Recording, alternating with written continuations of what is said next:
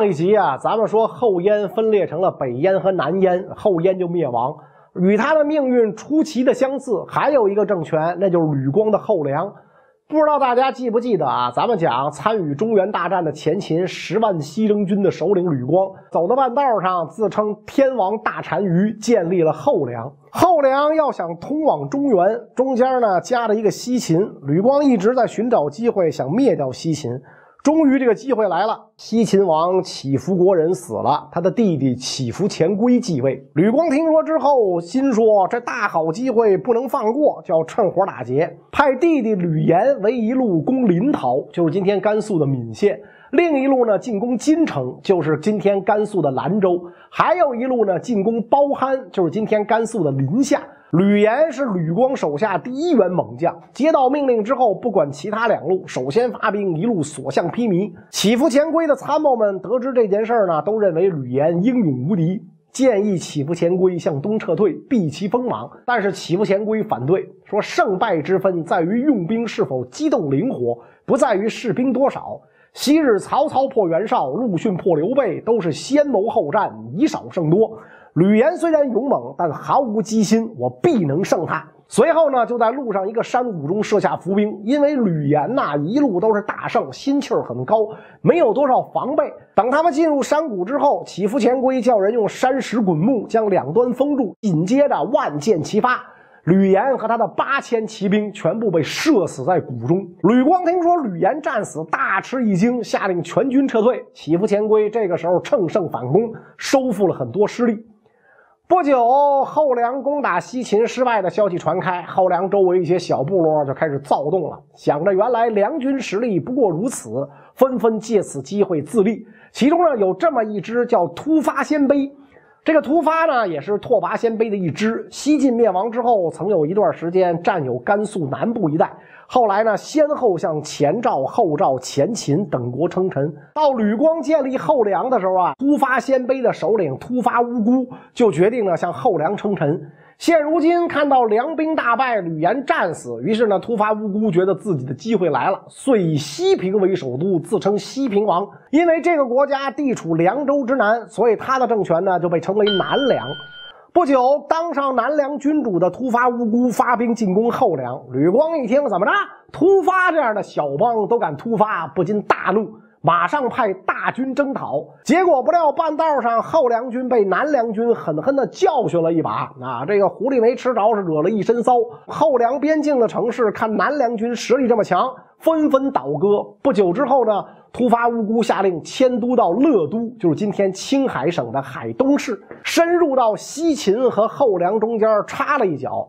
尽管后来突发乌孤在作战中从马上掉下来摔死，但是他的弟弟突发利禄孤继位之后，南梁仍然是后梁不可忽视的劲敌。更糟糕的是啊，有一个南梁就够受的了，紧接着又蹦出个北梁，这是怎么回事？当年匈奴部落的首领啊，沮渠罗求跟随吕岩讨伐西秦，担任后梁军中的武将。吕岩一战死，心性多疑的吕光为了泄火，就把战败的责任全部脱卸给了沮渠罗求，说都是你面相不好，这才打了败仗。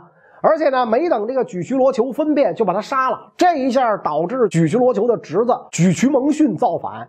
随后，沮渠蒙逊的堂兄沮渠南城听说这个消息，自率一部分后梁兵响应，两位沮渠合兵一处，就开始围攻后梁的酒泉。这个时候啊，酒泉太守叫段业，是被吕光排挤出京城来到此地的。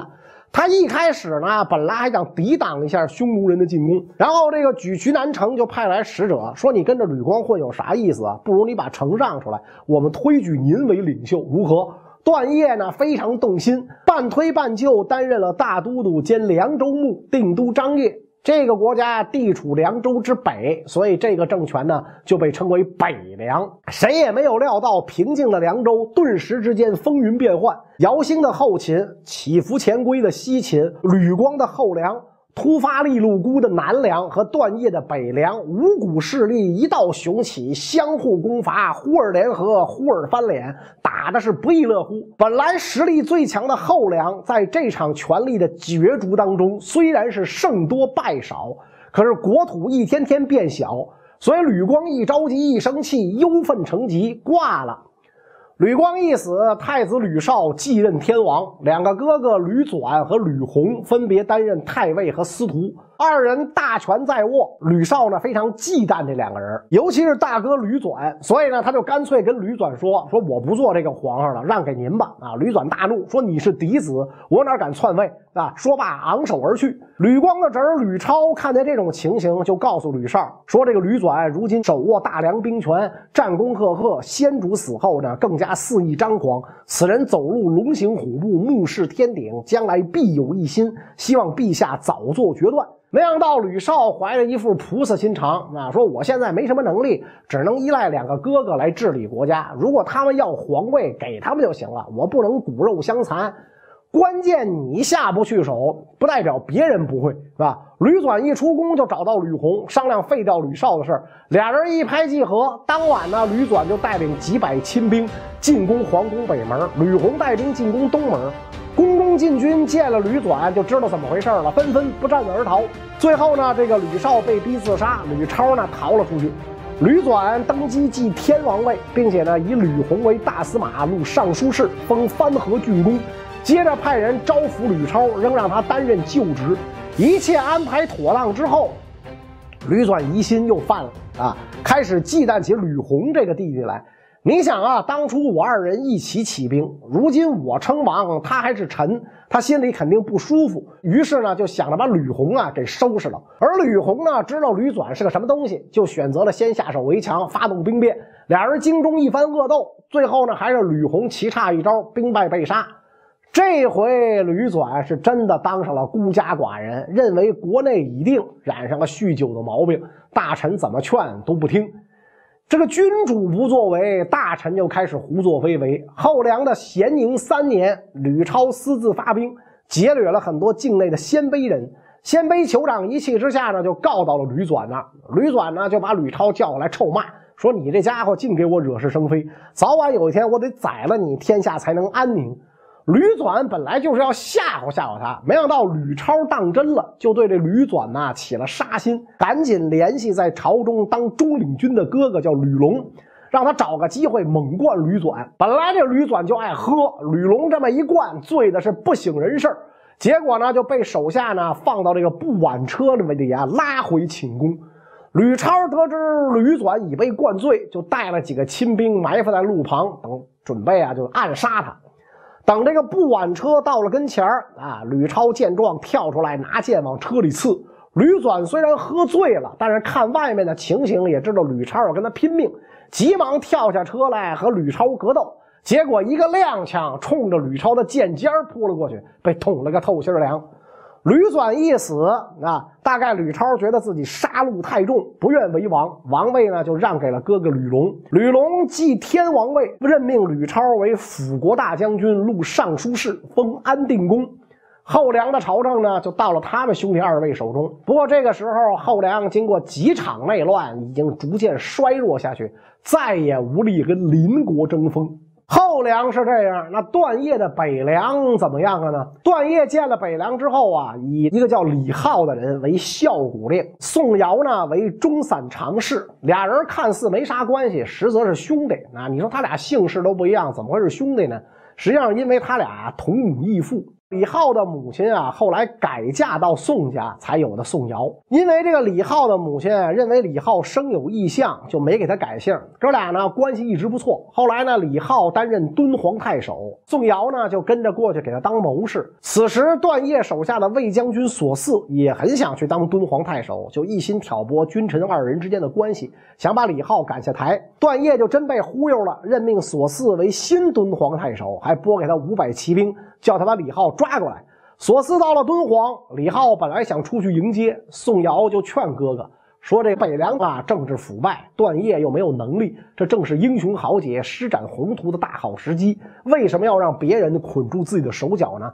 大丈夫贵在审时度势，如果今天亲自把自己的头颅送给索赐，难道不为天下人所耻笑吗？李浩听了宋尧的建议之后，幡然醒悟，发动军队给索赐一个迎头痛击。索赐没想到会挨打，只好带着残兵逃窜。第二天，李浩上表奏章，将来龙去脉一五一十说了，请求段业杀死索赐。段业本来就是个没主意的家伙，看了李浩的奏章，不由分说，下令把索赐抓来斩首，并且呢，派使者给李浩送礼压惊。加封西凉大都督。李浩认为这个封号不错，就下令呢选良辰吉日，自封为凉公，大赦天下，不再受北凉约束。李浩建立的这个小朝廷啊，就史称西凉。段业听说李浩反了，很不爽啊，开始怀疑周围的大臣。最有能力的沮渠蒙逊就成为段业的首席怀疑对象。沮渠蒙逊本来就想发动政变。正好呢，趁此机会向堂兄沮渠南城建议废掉段业，让沮渠南城继位。不过这沮渠南城倒是很忠君，所以呢他拒绝了这个提议。沮渠蒙逊一瞅，光靠自己不行，只好呢先向段业请求去安西当太守。段业这个时候恨不得他早点离开，当即同意。沮渠蒙逊去了安西之后不久，一面写信给沮渠南城约他来祭祖，一面呢又派人偷偷告诉段业说这个沮渠南城啊要造反，而且呢明天他要去祭祀祖先，请求保佑。段业看信深信不疑，带兵呢就埋伏在沮渠南城前去祭祖的路上。没过多久，一看沮渠南城果然来了，段业立刻发动伏兵抓住了他，让他自杀。沮渠南城知道自个儿被老弟害了，急忙分辨说：“蒙是蒙逊约我谋反，我没有同意。但是因为他是我兄弟，我就没有告发他。今天这件事儿一定是蒙逊的阴谋。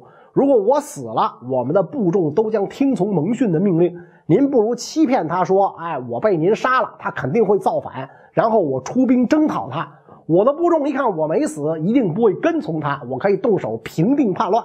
其实沮渠南城说的这些话非常中肯，可惜这个段业糊涂蛋根本不信。最后呢，还是把沮渠南城杀了。然而段业这个决定无异于把自己推向深渊。沮渠蒙逊听说沮渠南城被杀，立刻以为南城报仇为名，召集部众举兵造反，杀向张掖，一路州县全部投降，士兵百姓纷纷投奔蒙逊的军队。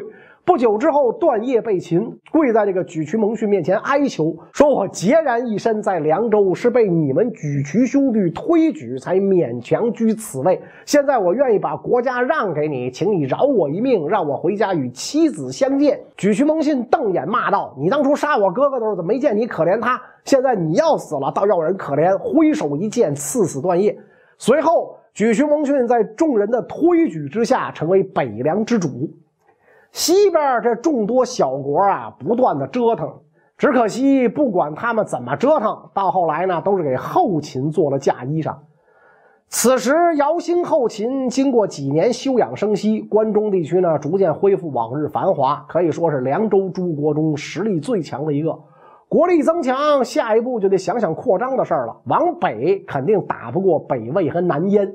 南方的东晋实力也不小，西面众小国就成了姚兴的下一个目标。首选对象就是谁都敢上去踩两下的西秦。不久之后，姚兴亲率十万大军进攻。祈福前规听说姚兴来了，集结手下说：“今姚兴大军杀来，军势强盛，这一带都是山川。”不适合我军骑兵冲杀，不如诱敌深入到平原地带决战。于是呢，下令把手下六万多骑兵连夜撤退到陇西平原。没成想，半夜行军途中悲剧了。突然四面刮起暴风，阴云密布，完全看不清路。结果就这么着，起伏前规带着军队误入姚兴军寨，肥羊送到嘴边，姚兴自然不能拒绝啊，连涮带烤，狠狠痛杀一顿。西秦军大败。祈福前归放弃军队，逃回都城苑川，就是今天的甘肃榆中。姚兴一路狂追，眼看就逼近了苑川。祈福前归手头没有一点兵马，只好弃城而逃。一路之上啊，跑的实在是疲惫了。祈福前归就说呀：“根据现在的形势，我们再战也只能失败，不如投降，还能保存实力。如果天不亡我，将来说不定还能复国。”于是呢，祈福前归转身投降了后秦，西秦就此灭亡。当然，后来西秦确实复国，不过是后话了。投降之后的祈福前归被姚兴任命为河州刺史、归义侯，仍然让他率旧部镇守苑川。后秦灭了西秦，开始选择下一个进攻目标：西凉国的这个李浩，北凉国的沮渠蒙逊，南凉国的突发利禄孤。为了让姚兴不打自己，都派使臣呐向姚兴称臣，并且呢一致说后梁的坏话。称在后梁新天王吕龙的统治之下，内乱不止，兄弟之间杀来杀去，老百姓不得安宁，正是攻取后梁的好时机。姚兴觉得嗯很有道理，于是呢派姚硕德为帅，领兵六万进攻后梁的姑臧。刚刚投降的祈福前规为了表白心意，率七千骑兵参加了战斗。就这样，后秦军一路几乎没有碰到什么抵抗，包围了姑臧。两军姑藏城下打了一架，后梁军大败，吕龙、吕超侥幸捡回一条性命，带败军回城。后秦继续围城。一个月之后，孤臧城内开始人心惶惶。后梁大臣们啊，纷纷上书要求吕龙向后秦求和。吕龙还不甘心，但是吕超呢，已经给后秦打怕了，说敌人再不撤退啊，过两天大家就要饿肚子。眼下呢，先把敌人送走，条件可以慢慢谈。要都饿死的话，那就没得谈了。吕龙只好派出使者卑辞厚礼，要求后秦退兵，还抵押了一个儿子做人质。正好呢，姚硕德也快没粮食，那就顺水推舟接受了吕龙的求和。姚硕德自己啊，也没有想到能一波 A 到后梁的首都，所以呢，带着后梁的人质回长安向姚兴报功请赏去了。姚兴非常高兴，命这个吕龙为镇西大将军、凉州刺史、建康公，仍然镇守孤臧，吞并了这个后梁的后秦，成为西北势力最大的国家。接下来进攻谁呢？啊，西凉、北凉、南凉都是自己名义上的臣属，找不到开战的理由。研究了半天，他发现此时正和后燕打得不可开交的北魏。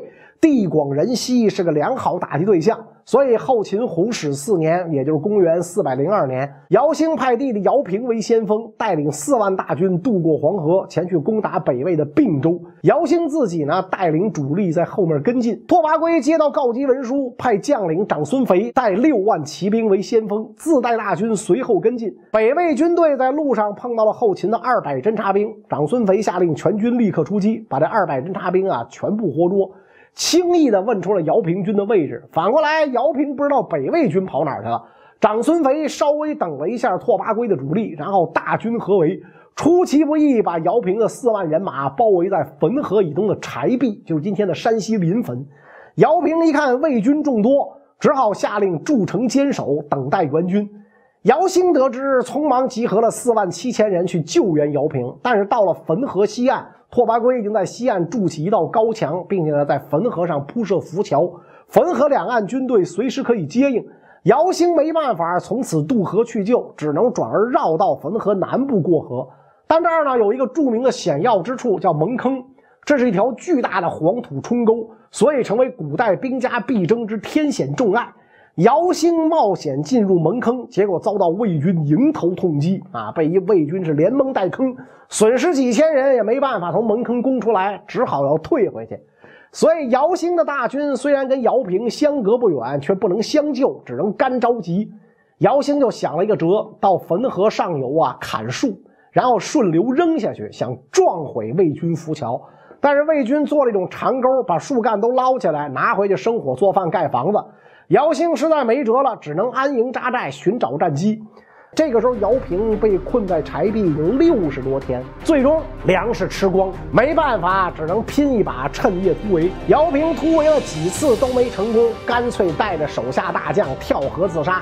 不久，北魏大军四下合围，后秦剩下的两万多人全部束手就擒。那些跳在水里的还活着的人，又被北魏军队用长钩勾起。看来这玩意儿呢，不不但能勾树，还能勾人啊！可惜姚平已经捞不着沉底了啊！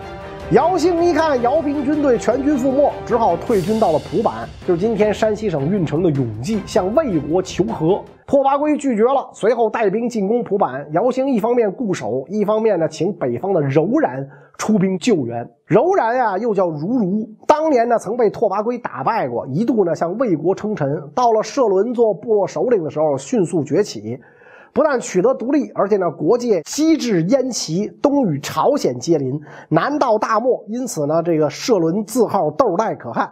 社伦一直与后秦有战略联盟关系。后秦求救，柔然就派兵占领了三河碑，一路南下。这么一来，拓跋圭被牵制住了，只得放弃继续进攻后秦的计划，退兵向北去战射伦。射伦见魏军从后秦撤军，自己的战略目的已然达到，就撤兵回去了。后秦呢，度过了一个危机，但是这个国内又有人反了，谁呢？已经投降于后秦的吕龙。吕龙得知后秦被魏军打败，这颗小心思又开始躁动。他这一躁动不要紧，南梁跟着躁动。这时候，南梁的君主啊，这个突发利禄孤已死，突发怒檀继位。啊，突发怒檀看吕龙忙着反叛，自己也按耐不住，于是呢，就把目标对准了吕龙镇守的姑臧，带兵去攻打。北凉的这个沮渠蒙逊也想在后梁占个便宜，也掺和了进来，进兵姑臧。吕龙没占着任何便宜，现在呢，反被南梁、北凉围起来痛殴，于是赶紧和吕超躲进姑臧城，关上城门，不敢出战。几天之后，城中存粮吃完，城中的百姓啊，很多饿死。